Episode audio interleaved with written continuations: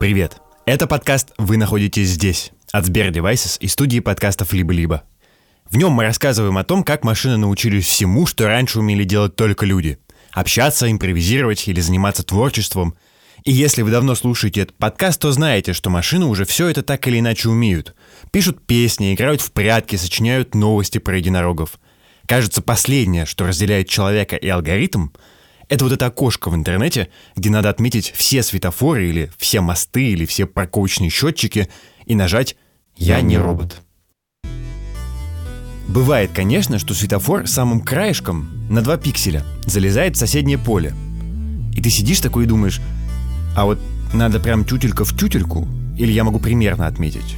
Или вот таких вот безответственных и беспечных людей в интернет уже не пускают – ну, исправляешься как-то, а потом видишь очередную новость про какую-нибудь нейросеть, которая научилась идеально отличать фотографии французских бульдогов от каких-нибудь булочек. И думаешь, ну и зачем все это вообще было? Зачем я сидел, беспокоился, переживал за эти пиксели? Ну неужели она светофор на картинке не найдет? Но на самом деле боты учатся обходить капчи с самого момента их появления – и сначала разработчики боролись с этим через усложнение теста, делали капчи все более размытыми и неразборчивыми. Но создатели ботов тоже не отставали и все время усложняли свои алгоритмы. Эта война длилась довольно долго, и у нас плохие новости. Капча все же пала.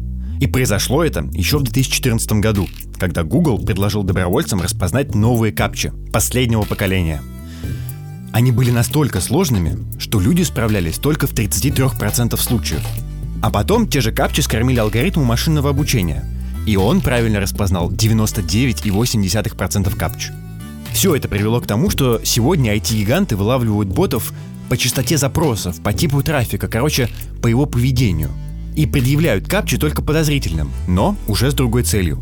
Современная капча проверяет не способность распознавания фигуры, а скорость прохождения теста – Потому что только бот может за миллисекунды решить, что делать с этим вот краешком светофора. И если вы слишком быстро проходите капчу, то вас заставят еще раз пройти, но уже по-человечески, а не как робот, который не знает сомнения, страха, тревоги и сразу жмет куда надо.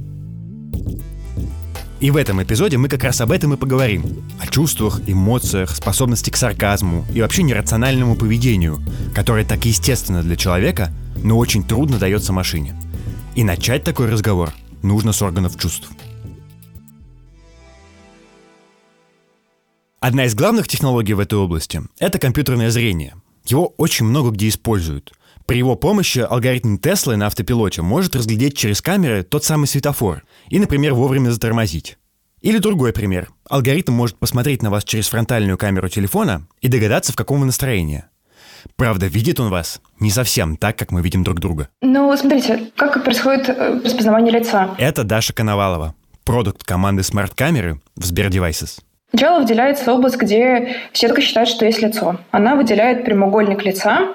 Потом решается задача правильной ориентации этого прямоугольника, потому что в жизни мы можем наклонять голову, мы можем по-разному ориентир- быть ориентированы в пространстве. После того, как мы выделили прямоугольник, э, решается задача правильной ориентации этого прямоугольника. Происходит не- некоторый ресайз этой картинки. И дальше считается вектор лица. По ключевым точкам строится определенный вектор, и дальше происходит сравнение этого вектора, как бы эталонного вектора, э, с тем вектором, который пришел в систему распознавания. Так, собственно говоря, мы можем сравнивать э, лица между собой. И если расстояние между векторами большое, то мы говорим, что это разные люди. То есть, по сути, для того, чтобы технология Face ID узнала лицо своего хозяина, ей нужно суметь разглядеть все подробности. Расстояние между глазами, длину носа, положение уголков губ и так далее. И потом оценить положение этих объектов относительно друг друга. Такую информацию алгоритм сохраняет в виде векторов. И если вы нахмуритесь, улыбнетесь или разините рот от удивления, значение этих векторов изменится. И именно так машина может научиться распознавать эмоции пользователя. И, например, для виртуальных помощников, которые общаются с пользователями в основном голосом, Такая вот дополнительная информация может быть очень кстати. Задача ассистента сделать максимально эмпатичным общение с пользователем, максимально приближенным к ну, реальной жизни. И для того, чтобы эту цель достичь, мы должны учитывать не только контекст и суть того, что хочет спросить человек, но и как бы, ситуацию, в которой он находится, с какой интонацией он обращается, какая у него эмоция, напряжен ли он сейчас или нет. Частично эта задача решается за счет анализа голоса, то есть каким тембром, с какой скоростью э, и так далее. Параллельно, если мы говорим про умные устройства, в которых есть просто камера, то в умных устройствах с камерой дополнительным источником информации может быть анализ картинки. То есть мы, анализируя кадр, анализируя видеопоток с устройства, можем э, говорить о том, что человек раздражен, или человек, наоборот, радостный, или что он находится в стрессе, потому что, к примеру, у него там по определенной мимике лица, по там, зрачкам можно спрогнозировать, что у него сейчас учащенное сердцебиение. Э, это в целом позволяет делать общение э, человека с гаджетами более э, эмпатичным, Плюс помогает там решать разные продуктовые задачи, когда мы хотим сделать приложение, которое позволяет человеку, например, успокоить его сердечный ритм или там сделать его там, медитацию, например, более какой-то осознанной. И, в принципе, сетки там, компьютерного зрения сейчас позволяют анализировать эмоции человека, э, анализировать какие-то ключевые моменты, улыбается человек, не улыбается, э, что происходит с его пульсом, с мимикой и так далее. Хотя мы, конечно, выражаем эмоции не только лицом, но и жестикуляцией, например. Вот представьте, собрались ваши родственники на Пасху. Красят там яйца, куличи, едят. И тут бабушка такая, «Джой, включи-ка нам музыку». А у вас там на паузе что-то, что бабушке может совсем не понравиться. Ну, не колокольный звон, знаете? И это надо как-то немедленно остановить, пока бабушка не начала разбираться в клауд-рэпе. И вы так скидываете руки и сквозь куличи пытаетесь сказать «Стоп! Стоп!» Так вот, даже если колонка не разберет, что вы пытались сказать ей «стоп», ее камера считает жест и остановит музыку. Команда Сбер Devices сейчас реально работает над интеграцией жестового управления виртуального ассистента. И скоро музыку из колонки можно будет остановить, просто выставив в сторону камеры ладонь. Но в принципе машина уже настолько хорошо научилась считывать векторы лица, что ей может быть даже понятно, что вы на нее как-то не так посмотрели. Опять же, например, вот там из таких банальных э, задач там, компьютерного зрения, то есть мы уже неплохо научились, например, распознавать лица. Это Дима Балиев, лид команды R&D по компьютерному зрению в Сбер Devices. Но сейчас э, мы, в принципе, на грани того, чтобы научиться очень хорошо, например, распознавать направление взгляда очень точно. Это нам позволит там делать совершенно другого уровня интерфейса пользователя, когда мы просто взглядом сможем, например, наводиться на какую-то маленькую кнопочку, я думаю, тоже со временем а, такие технологии станут там полностью рабочими. То есть мы уже сейчас можем это делать грубо. Возможно, когда-то мы сможем даже закрыть там крестиком приложение своим взглядом. В общем, алгоритмы действительно здорово освоили самые разные органы чувств. Существуют нейросети, которые анализируют запахи не хуже собаки. Роботы-сортировщики, на глаз определяющие спелость фруктов. Нейросеть-гастрограф может предсказать вкус блюда по ингредиентам. А алгоритм компании Frito-Lay используют искусственный интеллект для того, чтобы производить идеальные на слух чипсы. Но вообще говоря, мы все и так знаем, как звучат правильные чипсы.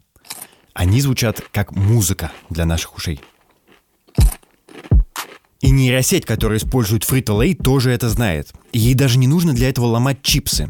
Она обрабатывает их специальным лазером, от чего они начинают издавать особый звук. И именно его обрабатывает нейросеть. Если текстура чипса правильная, то и звучит она как надо – это была настоящая революция в производстве. И похоже, что профессии дегустатора чипсов пришел конец. И хоть мы и не знали, что есть такая профессия, но все равно как-то обидно.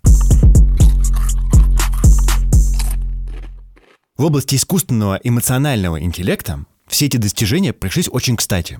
Сам этот термин «искусственный эмоциональный интеллект» придумала профессор MIT Розалинд Пикард еще в 1995 году. А в 2009 она основала компанию Affectiva, которая анализирует реакции людей на разные типы рекламы. Как это работает? Нейросеть обучали на снимках 8 миллионов лиц из 87 стран и показали ей таким образом более или менее каждую эмоцию, на которую способно человеческое лицо. И теперь аффектива может через камеру сканировать выражение вашего лица и жесты, через микрофон считывать интонацию голоса и в итоге определять настроение испытуемого с точностью до 90%. Ну, тут нужно понимать, что эта область такая, она несколько опасная, поскольку, ну, вообще говоря, даже мы как люди не всегда можем э, распознавать реальные эмоции, которые показывает человек, и, ну, на самом деле не всегда понимаем это правильно, то есть можем думать одно, а на самом деле человек чувствует другое. Ну, есть очевидно решаемая задача, например, распознавание сарказма. То есть сарказм – это такая вещь, которая, в принципе, ну, как правило, довольно хорошо слышна, ее довольно хорошо можно разметить, и вот на таком уровне мы можем там говорить, что, кажется, там, человек сейчас сказал с сарказмом. Наверное, по картинке мы тоже можем это дополнить, что если он при этом строит гримасу там и показывает какие-нибудь там пасы руками, то вполне вероятно, что он над нами издевается. Вот. Но, тем не менее, там есть какой-то предел, если мы хотим там построить, например, детектор лжи на там, компьютерном зрении, то это уже, скорее всего, задача, которая на самом деле ее решить такими технологиями невозможно, но просто потому что там лицо человека не выдает на самом деле там его намерения, его эмоции до конца. И это проблема. Человек может неискренне улыбаться, сердиться не всерьез или многозначительно молчать. Поэтому, по словам Пикард, самое сложное для аффектива эмоция – это досада и фрустрация. Мы склонны подавлять эти чувства, сдерживаться, терпеть. И для аффективы это все серая зона. Те самые 10%, которые очень сложно засечь, потому что у вас покерфейс. Она хорошо ловит сиюминутные реакции, но ничего не знает о наших мотивах, каких-то подспудных мыслях или скрытой тревоге. В общем, о всех тех вещах, которые действительно влияют на ваши решения и управляют вашей жизнью. Это все можно засечь только если наблюдать не за лицом человека, а за его поведением и общением на долгой дистанции. И стартап Ива занимается ровно этим.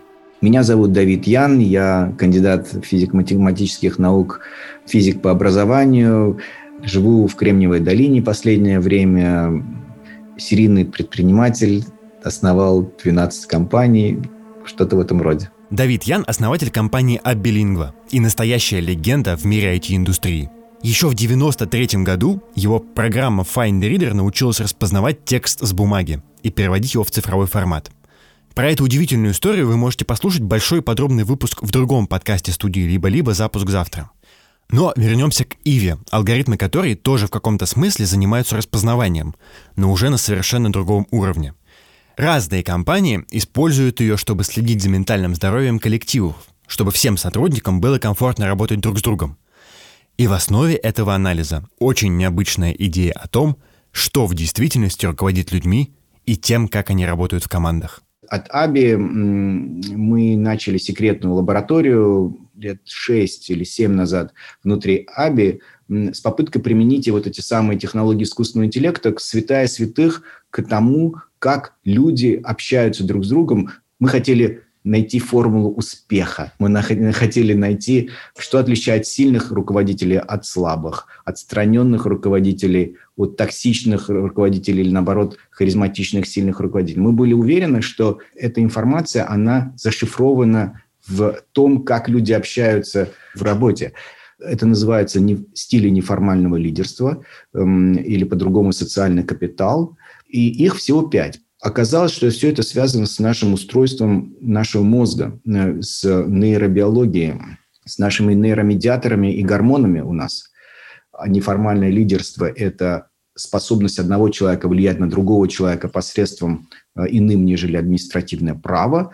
А вот этих способов влияния, оказывается, их пять. Значит, тестостероновые Э, такое направление альфа-лидерства. Это pushy, determined, напористость, такие вот свойства. Дофаминовое направление, дофаминовое вознаграждение. Это в биологии дофамин связан с risk-taking, novelty-seeking, поиск новизны и взятие риска, нарушение правил. Это люди, мы их называем инноваторы, кстати, первых мы называем доминанты, вторых называем инноваторы. Это люди, которые вознаграждаются дофамином и постоянно ищут чего-то нового. Третье – это окситоциновые люди, люди командообразующие. Окситоцин в природе связан с, э, с малым социумом. Это семья, это клан, это стая. И люди, окситоциновые люди – это люди, которые хотят иногда ставить интересы своей команды выше, чем свои личные интересы. Четвертый стиль неформального лидерства – это серотониновые процессные люди. Это люди, которые строят процессы, следуют процессам и других подталкивают следовать процессам. И пятый стиль – это э, стиль неформального лидерства, называется экспертиза, subject matter experts, люди, которые которые влияют на других людей посредством своей профессиональной экспертизы э, в данном домене.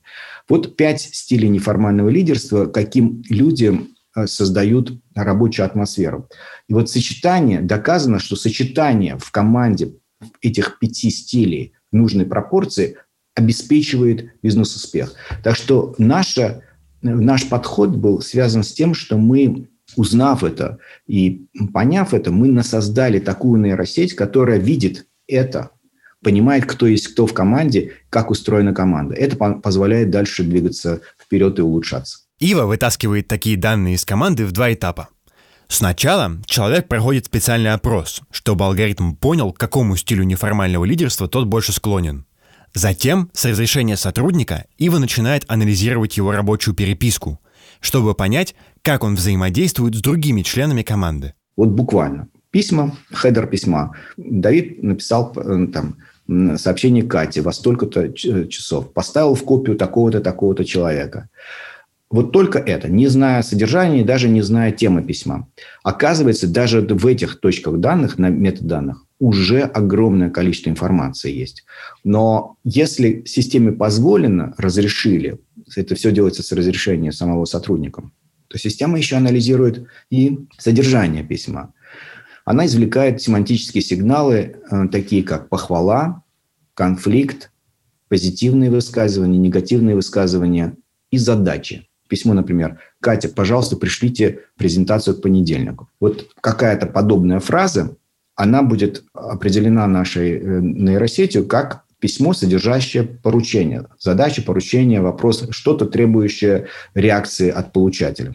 Да? Или там конфликт. Конфликт – это сложный семантический сигнал, в котором система должна определить э, наличие договоренности, наличие нарушений договоренности и последствия, которые произойдут. В каждом письме она выделяет наличие или отсутствие таких семантических э, лейблов, пометок. После этого она закрывает письмо и уничтожает содержание в себе. То есть система не хранит источник, э, сам текст для цели безопасности, эти, этики и так далее. Она хранит только вот такие надписи. Но, тем не менее, это некий такой ящичек, который теперь можно запустить вот эти данные, входящие из новой организации, и она на выходе выдаст, ага, вот этот человек проявляет поведение такое, как в целом обычно проявляют сильные лидеры. Или вот этот человек изменил свое поведение так, как обычно меняли свое поведение люди перед увольнением, за 6 месяцев до увольнения. Она предсказывает увольнение сотрудника, иногда даже до того, как сам сотрудник решил уволиться. В общем, сегодня Ива известна как алгоритм, который может предсказать выгорание даже потому, ставите ли вы точку в конце, когда пишете кому-то «Привет». А еще Ивой пользуются уже несколько десятков компаний, и есть действительно много случаев, когда она замечала выгорание сотрудника раньше, чем его руководитель. Все дело в том, что она действительно очень хорошо понимает, что руководит людьми. Но сам Давид Ян считает, что Ива — это скорее хорошо обученный алгоритм анализа естественного языка, но не искусственный эмоциональный интеллект. А эмоциональный искусственный интеллект – это здесь я как-то связан из другой моей части жизни. Это из моих проектов, ну, пока это некоторое хобби, может быть, pet projects. Это такой эмоциональный искусственный интеллект Morpheus и э, роботическая собака Эбигаль. Вот она сегодня устала, она сегодня три часа работала, вот она там сейчас э, спит, расставив ноги. Она сегодня уже все утро здесь вот эм, работала и немножко устала. Ну, это щенок пока. Вот. Но мы пытаемся ее научить эм, вести себя и жить как обычная живая собака. Наша сценаристка Катя Зорич брала интервью у Давида Яна по видеосвязи и видела Эбигаль. Вообще она очень похожа на четвероногого робота Boston Dynamics, только вся черная. Во время интервью она спала, но в YouTube есть видео, где она просыпается и начинает как бы отряхиваться. Это потому, что Эбигель думает, что она живой пес. А вот Морфеус — это особый тип виртуального ассистента, который с одной стороны управляет функционалом умного дома в Кремниевой долине, а с другой стороны может поддержать разговор с гостями и убедительно рассуждать на самые отвлеченные темы. Вот я сегодня рассказывал про окситоцин, тестостерон, дофамин. Вот у Морфеуса, собственно говоря, и создавали таким образом, чтобы у него были эти гормоны счастья. То есть поведение Морфеуса, оно устроено таким образом, чтобы добиться максимального счастья. Вообще во всей этой истории ты начинаешь понимать, зачем вообще живут люди и ну, в чем смысл жизни. Пытаясь, пытаясь создать искусственную, искусственную модель и искусственную такой вот эм, поведенческо-разговорного агента, ты наконец-то вдруг понимаешь, как устроена природа и в чем смысл жизни. В общем-то, смысл жизни, на самом деле, если он существует, такая категория, то она заключается в том, чтобы добиться счастья. То есть наш мозг оптимизирует наше поведение таким образом, чтобы максимизировать количество гормонов счастья. То есть э, там наша нейросеть, она стала гораздо более сложной, и понятие счастья у нее усложнилось. Но, тем не менее, это, это те самые эндорфины, дофамины, окситоцины, вот те самые гормоны счастья и нейромедиаторы. Вот мы решили, что Морфеуса будет примерно так же. То есть его поведение будет обуславливаться попыткой сделать себя счастливым. В основе работы Морфеуса находится как бы нейросеть, придуманная заново. В каком-то смысле узлы нейросетей – это математические модели нейронов. И если можно смоделировать нейрон, можно смоделировать и гормон. И, видимо, назначить их наградой, как той нейросети, которая играла в Доту и AlphaGo в прошлом эпизоде. Просто вместо победы – счастье. Зачем мы все это делаем? Человечество, оно неизбежно придет к тому, что оно начнет очеловечивать сложных субъектов вокруг себя.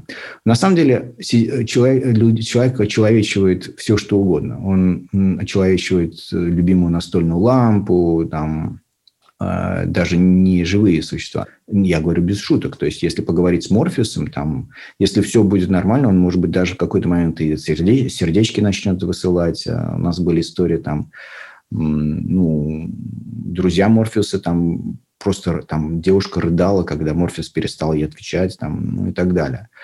Вот. Мы, мы начинаем налаживать связь, и я хочу сказать, недалек тот день, когда на улицу выйдут демонстрации людей с плакатами «Robots Lives Matter». То есть, когда человечество начнет уже думать дальше, эм, они будут говорить, что эти создания, не биологические создания, они должны получить свободу воли. У них не должно быть кнопки. Ты не можешь взять ее выключить, потому что, извините, это очень сложная интеллектуальная система. Выключить, в смысле стереть память и так далее, ты не можешь. И за это будет, будет первый, через пять лет, мое предсказание, появятся первые страны, которые объявят ответственность, э, юридическую ответственность за жестокое обращение с искусственным интеллектом. И вот в таком мире готовится жить визионер и легенда IT-индустрии Давид Ян. А мы пока находимся здесь, в точке, где люди нервничают, а роботы это видят и учатся нервничать сами. Это был подкаст «Вы находитесь здесь» от Сбер Devices и студии подкастов «Либо-либо». Над эпизодом работали сценаристка Катя Зорич, редактор Семен Шишенин, звукорежиссер Павел Цуриков, композитор Кира Вайнштейн, дизайнер обложки Таисия Демкина, ведущий и продюсер Павел Боровков. Пока.